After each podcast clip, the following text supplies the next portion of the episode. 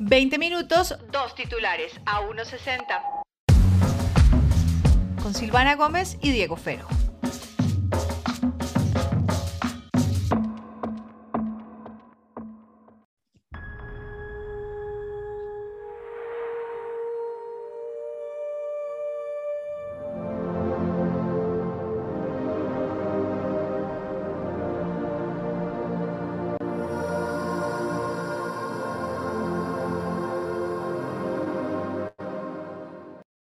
Pues esos sonidos atmosféricos que escuchamos eh, tienen que ver con el avance que publicó por fin don James Cameron de Avatar y que realmente no iba a ser mi tema principal, Silvana Gómez, porque habíamos quedado en hablar algo, pero quiero tocarlo como muy superficialmente porque le quiero hacer una consulta a Silvana Gómez. Señor, cuéntame. ¿Se acuerda de qué va la historia de Avatar? Pues yo me acuerdo que el señor, este protagonista, eh, lo perdonan y no tengo muy claro si su espíritu ya queda mm, para siempre en su avatar o si tiene que meterse en esa cámara como criogénica todo el tiempo y entrar al mundo. No, creo que él sí queda como para siempre y puede estar en Pandora y él se queda allá, ¿no? Como que se da cuenta que ahí es donde pertenece, porque además puede caminar en Pandora. Pandora. Yo, yo ni siquiera me acordaba del, del país, bueno, del mundo donde, donde se desarrolla Avatar, ¿no? Eh, por ahí estaba viendo que él se llama Jake, ¿no? Que pues fue adoptado por la tribu y Guachu Guachu. Sí. ¿Por qué le quería tocar este tema así cortico? ¿Por qué? Es que me quedé pensando que, mire, mire para dónde me voy a ir, Silvana, para que, para que por favor no se sorprenda me quedé pensando que parte del problema que en estos momentos le siento al stream algunas producciones, eh, o si se quiere a Netflix, ¿sí? Es que el seguimiento que se le da a sus historias o la continuidad o la importancia de darle esa continuidad a ciertas historias, como que se toma muy a la ligera y para, tomar, y para darle un ejemplo de golpe local. Eh, desde hace muchos años a mí me parecía muy bravo que ya no tuviéramos horarios en, en la televisión nacional. Ay, es verdad. Es como después del noticiero o después de tal cosa y uno no sabe, y uno no se puede organizar por tiempo, ¿no? De acuerdo. Es como cuando uno, como cuando uno le dicen, oiga, se viene la nueva temporada, confirmamos la siguiente temporada, sí, y cuando sale el otro año, no, toca esperar. Se demora como dos años y, la, y cuando uno ya se ha olvidado de la serie de no sé qué decirse más, ¡pum! Ahí la vuelven a estrenar bueno, aunque este, fuerza. aunque este tema en particular de Avatar es porque James Cameron, ese man, o sea, está haciendo esta película hace como 10 años, ¿no? O sea, yo me acuerdo que, Avatar, desde que terminó, exacto, desde que se lanzó, la empezó a hacer. Yo he visto imágenes en esta nueva que se llama Avatar The Way of Water, em, está Kate Winslet. Yo llevo un par de años viendo las imágenes de cómo Kate Winslet está haciendo esta película y cómo Zoe Saldaña también eh, está haciendo. Entonces son esas películas que son como, así como se demoró en hacer la primera Avatar. Sí. Esta se demoró que cuánto, yo me acuerdo que Avatar fue se demoró creo que cuatro años, me parecen hacerse, pero entiendo que él está haciendo al tiempo la segunda y la tercera. Ah, bueno. Pero, voy a averiguarle ese dato bien. Creo que sí, pero entonces el tema de, yo me acuerdo cuando fui a, ver Avatar en cine, fue la primera película en 3D moderno que vi. Sí. O sea, como cuando volvieron, cuando volvieron a implementar el 3D, pues, y me acuerdo que se veían así como los dientes de león perfectos, así como volando. Yo era como, oh my God, esto está muy sofisticado. no pero usted tiene toda la razón, porque de hecho, eh, cuando, es decir, no era que antes no se hubiera hecho el cine 3D, ¿no? Sí se había intentado. Eh, oh, claro, pero con presentar algunas cosas. Entiendo que, que Roger Rabbit eh, algo tuvo de eso al principio. Sí, y había algunas películas que, que, que, lo hacían, pero no de la misma manera. Sí, ¿A qué me refiero de la misma manera? Es decir, no con esa calidad, porque esta película sí me parece que eh, no parte en dos el cine como digamos lo puede haber hecho Toy Story, pero esta película sí es como una, una, una, abertura, un camino más que se le abre al cine para tener un cine de experiencia. De acuerdo, no, y además con esto se abrió todo un tema, tal cual esa es la frase sin experiencia, porque es un mundo nuevo, es, es todo el tema del CGI, así como Star Wars en los 70 con todo el tema de los efectos especiales rompió todos los esquemas, yo creo que Avatar también ayudó a implementar un montón de cosas de CGI en las películas modernas. Y se va a estrenar el próximo 16 de diciembre. Sí. Eh, por lo menos esta nueva versión y lo que usted dice es muy cierto. Eh, hay mucho, bueno, de hecho, mucho de lo que se empezó a intentar después con 3D, que yo no sé si usted recuerda, pero una época en la que todas las películas iban en 3D. Le Era gustara a uno o no le gustara, o uno quisiera verlas o no. Y de hecho, yo empecé a buscar con Isa, me acuerdo mucho que, no, busquemos en 2D, que es más barato y realmente la diferencia no se siente. Y es cierto, salvo Avatar, que en verdad fue una chimba verla en 3D el resto, pues como que me. No, hay películas de películas, digamos, hay algunas animadas em, que vale la pena vérselas en 3D por tener la experiencia. Disney tiene eso, y ya cuando uno, bueno, yo ya aprendí cómo a saber cuáles son en 3D. Fantastic Beasts, digamos, yo me la vi en 3D. Es súper chévere porque es súper chévere, claro, porque entonces están los, las bestias estas fantásticas y uno pues sí tiene la sensación de estar ahí. Eh, Harry Potter tiene algunas también en 3D que son súper chéveres, eh, como las, las, unas de las últimas. Eh, em, o, no, creo que solo Fantastic Beasts, pero digamos, Moana tiene todo un tema como de, de, gráficas y de imagen que está hecho a propósito para que sea en 3D, ¿no? Que la experiencia sea chévere y los colores resalten más.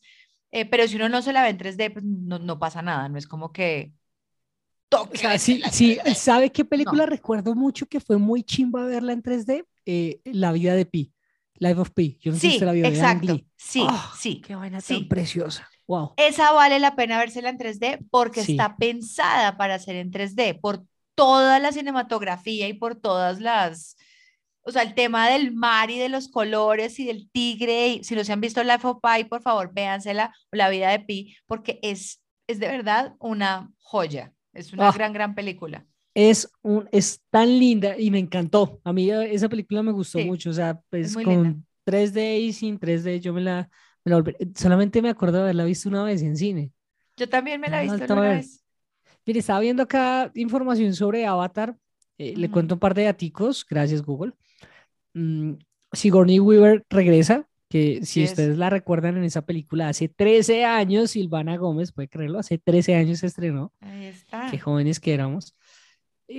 bueno, pues regresa Sigourney Weaver, eh, por supuesto Sam Worthington que ya lo vimos y a mi tía de Avengers que también confirmó ahí, pero se viene después de esta la tercera que le había dicho que la va a estrenar en el 2024.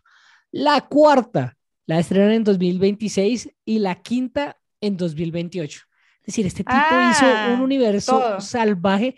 Y mire, no, no, quiero, no quiero darle palo de entrada, ¿por qué? Porque con James Cameron siempre me pasa que si yo le doy algo palo, el tipo me calla la boca. Siempre que el mal le mete mano a algo, hace cosas de muy buena calidad. Yo no le conozco película mala a ese. De acuerdo, y yo siento que hay que darle el chance, hay que ver cómo evoluciona el universo de Avatar eh, puede que se pifie, ¿no? Eso también hay que darlo, pero yo siento que por lo menos va a ser una película entretenida, porque está muy bien hecha. Sí, sí, es que Silva, mí, mire, ¿sabe qué? Yo solamente por curiosidad, porque a mí me gustó la primera Avatar, me pareció que fue un punto de inflexión en el sentido en que sí metió muy de lleno, por lo menos dio una manera de hacer cine en 3D que realmente fuera de experiencia y, y que fuera o sea, que valiera la pena pagar la boleta 3D, ¿sí? Pero en verdad, con, con o sea, no, no le tengo muchas ganas, pero quiero verla porque sé que este tipo no saca cualquier cosa. Y, si, y si se ha demorado tanto es porque algo se está craneando y ese es un man muy metódico y es muy cansón, muy cansón para grabar, es decir, es un tipo muy exigente. Entonces puede, puede llegar a ser algo interesante. Vamos a ver qué pasa. Pues sí, yo siento que vamos a, de hecho con el tráiler fue, ha sido uno de los, de los, de los trailers más vistos eh, en los últimos meses. O sea, como que la gente dijo, bueno, vamos a ver qué es lo con lo que se viene este señor. Yo creo que va a ser divertido. Y, no, pues, y, también cinco películas, tenemos ahí un par de ¿eh? años para entretenernos. Silvana, ¿va a llegar el 2030? Sí, vamos a ver si a unos 60 sigue en el 2030 y vamos a hablar de, ¿se acuerda cuando en el capítulo tal hablamos de la Avatar 2? Ya vamos para la quinta. Vamos a ver. Vamos a ver. Había un tema, Silva, que le quería tocar muy, muy por encima y solamente como para hacer la mención de la disculpa, si se quiere, que, que realizó la periodista. Yo no sé si usted recuerda que la semana pasada hablamos en redes del episodio que sucedió en un medio de comunicación grande con uno de los candidatos presidenciales.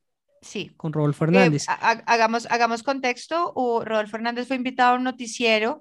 Él tiene una propuesta dentro de sus propuestas presidenciales, pues, de campaña y es hacer eh, eh, acuerdo de paz con el ELN. Y una manera de la que decidieron utilizar en este noticiero fue ponerle una foto de su hija. Yo no sabía, de hecho, que mm, eh, una hija de, Rodolfo Hernández fue eh, asesinada por el ELN, desgraciadamente, es, algo muy triste y, muy real de este país.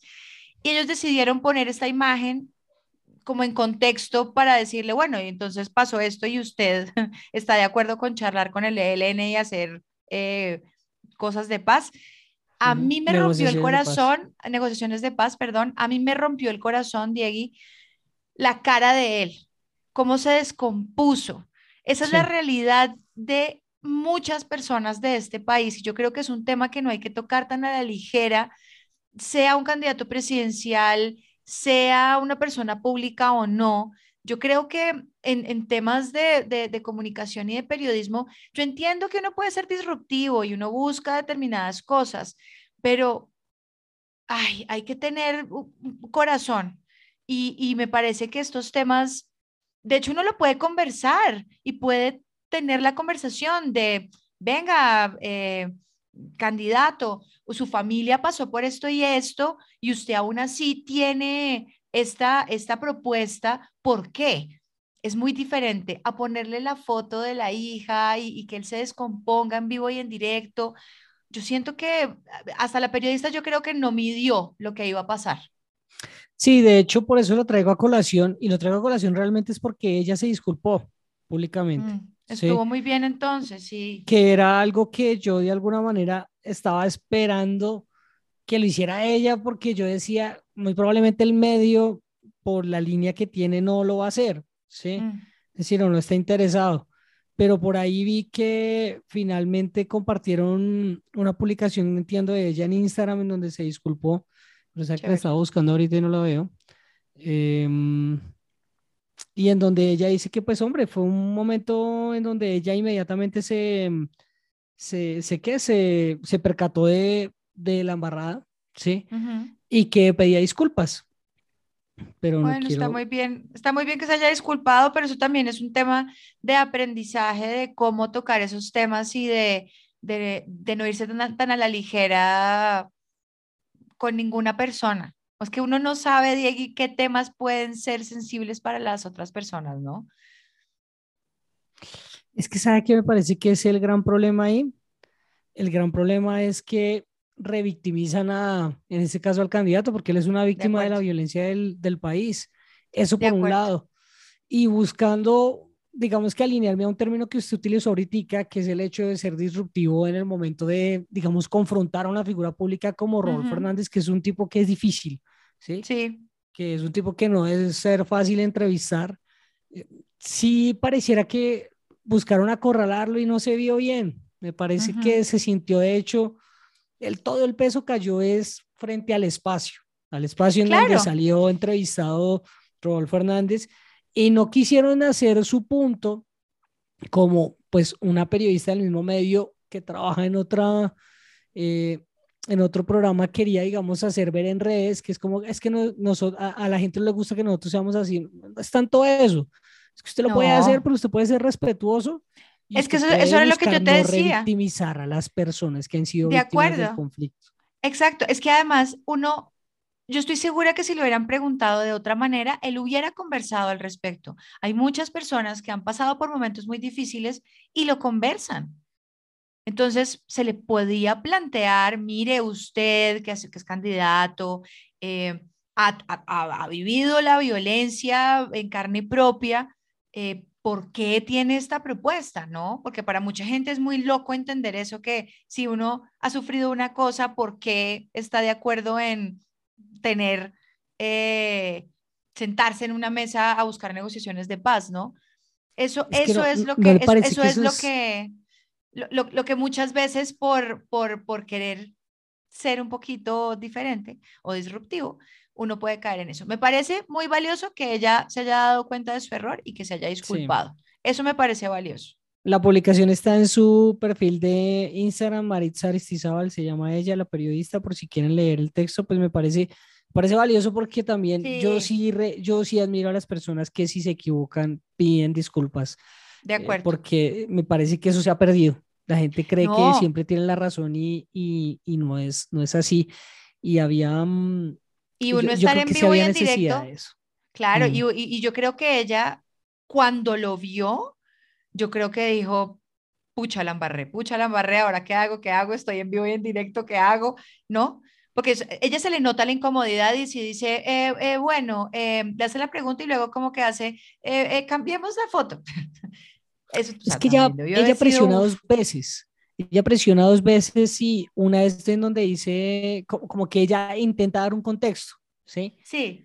Y usted está pensando, y tal vez era el último punto para tocar sobre eso, Silva, porque me parece que, que no sé cuál era la intención del espacio al mostrarle esto. Si la reacción que querían era, sí, no, yo no puedo negociar con el ELN, eh, o si lo que querían era de alguna manera como ponerlo contra la pared con un, con un caso del que él fue víctima, ¿sí?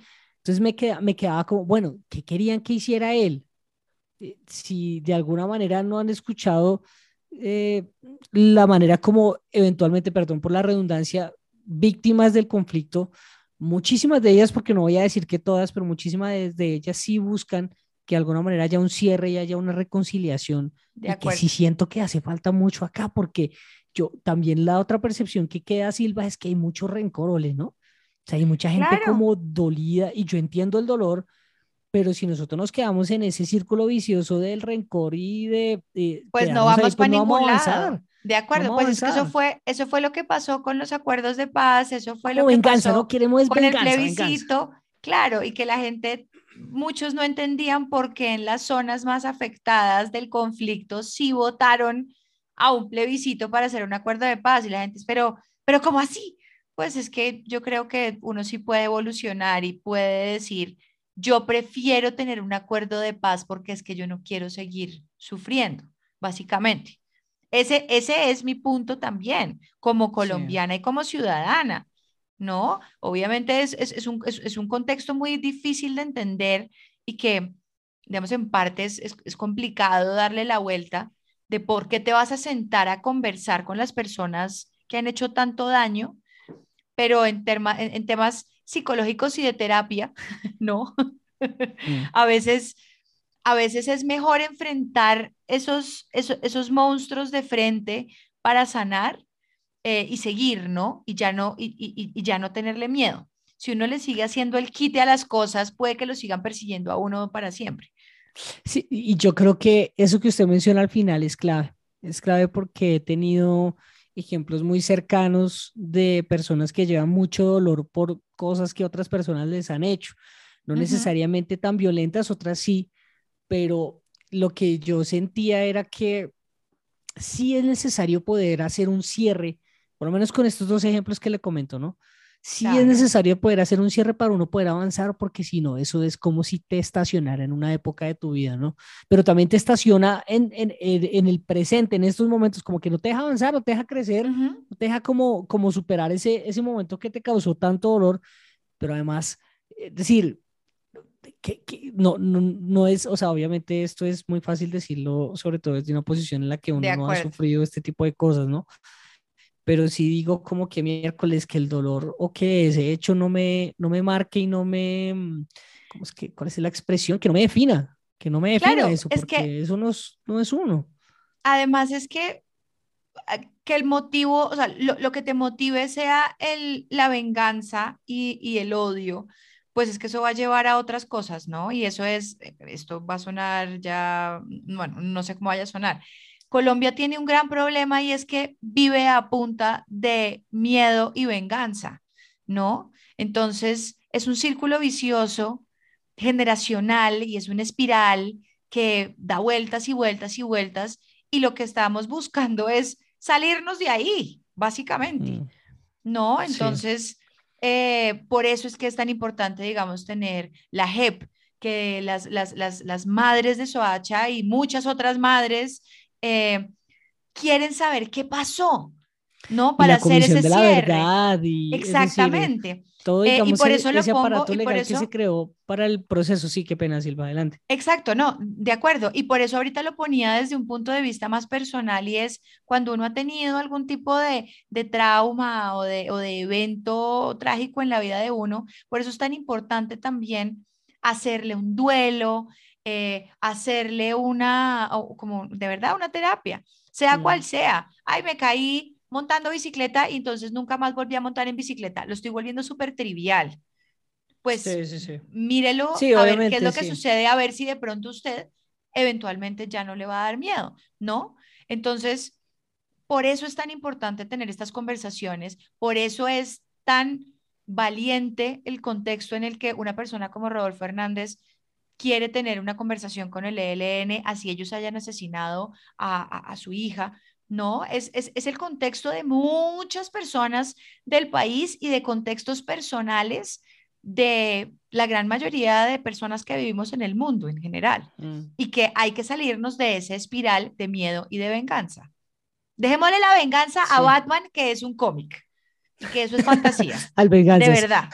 Sí, dejémosle la venganza al venganza, es que eso es un cómic y ya. Sí, sí. Pues, obviamente, miren, eh, vuelvo y repito esto, yo lo dije desde mi comodidad, por supuesto, no, no entendiendo el dolor de muchas víctimas, pero también habiendo mm. escuchado otras víctimas que sí han perdonado y que han sufrido cosas realmente fuertes en medio del conflicto y que, que me parece aún más valioso esa actitud que toman, que parece chévere.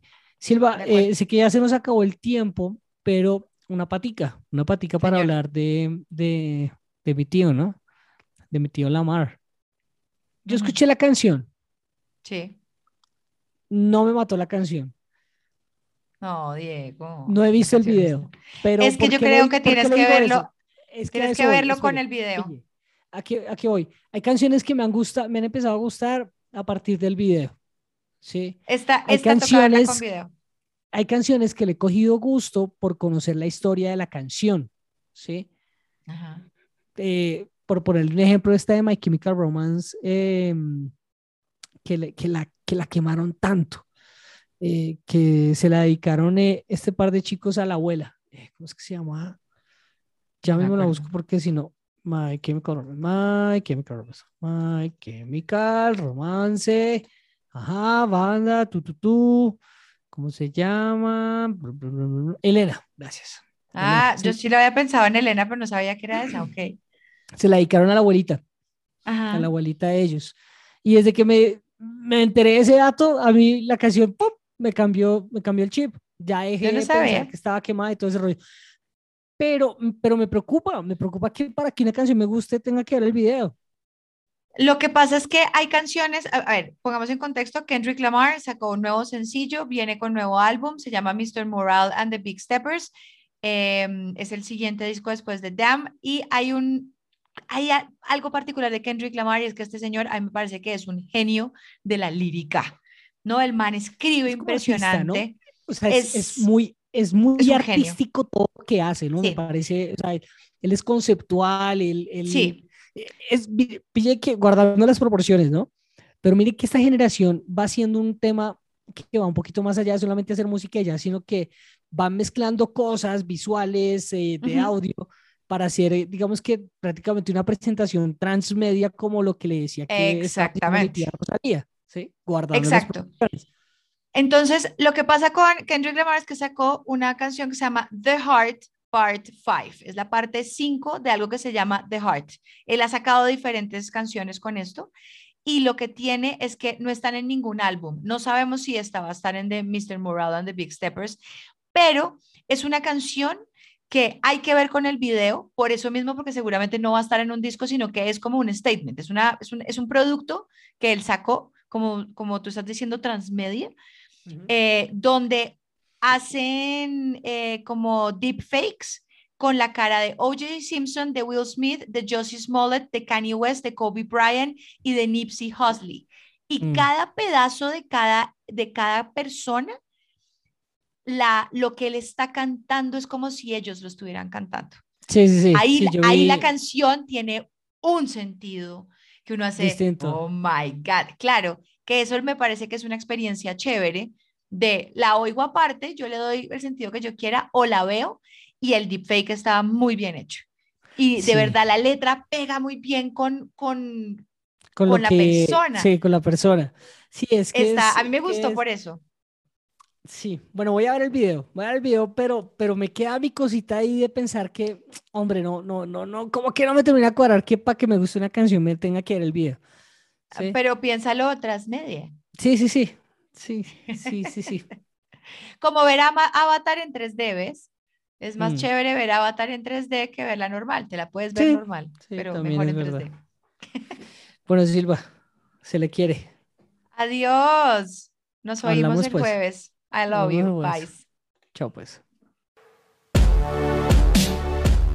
Si quieren seguir hablando de estos temas, nos pueden seguir en nuestras redes sociales, arroba Silvana Gómez, arroba Diego Fero, en Twitter y en Instagram. Y si usted que nos está oyendo cree que esto le puede servir a alguien, no duden en compartirlo. Esto es A 160 con Diego Fero y Silvana Gómez.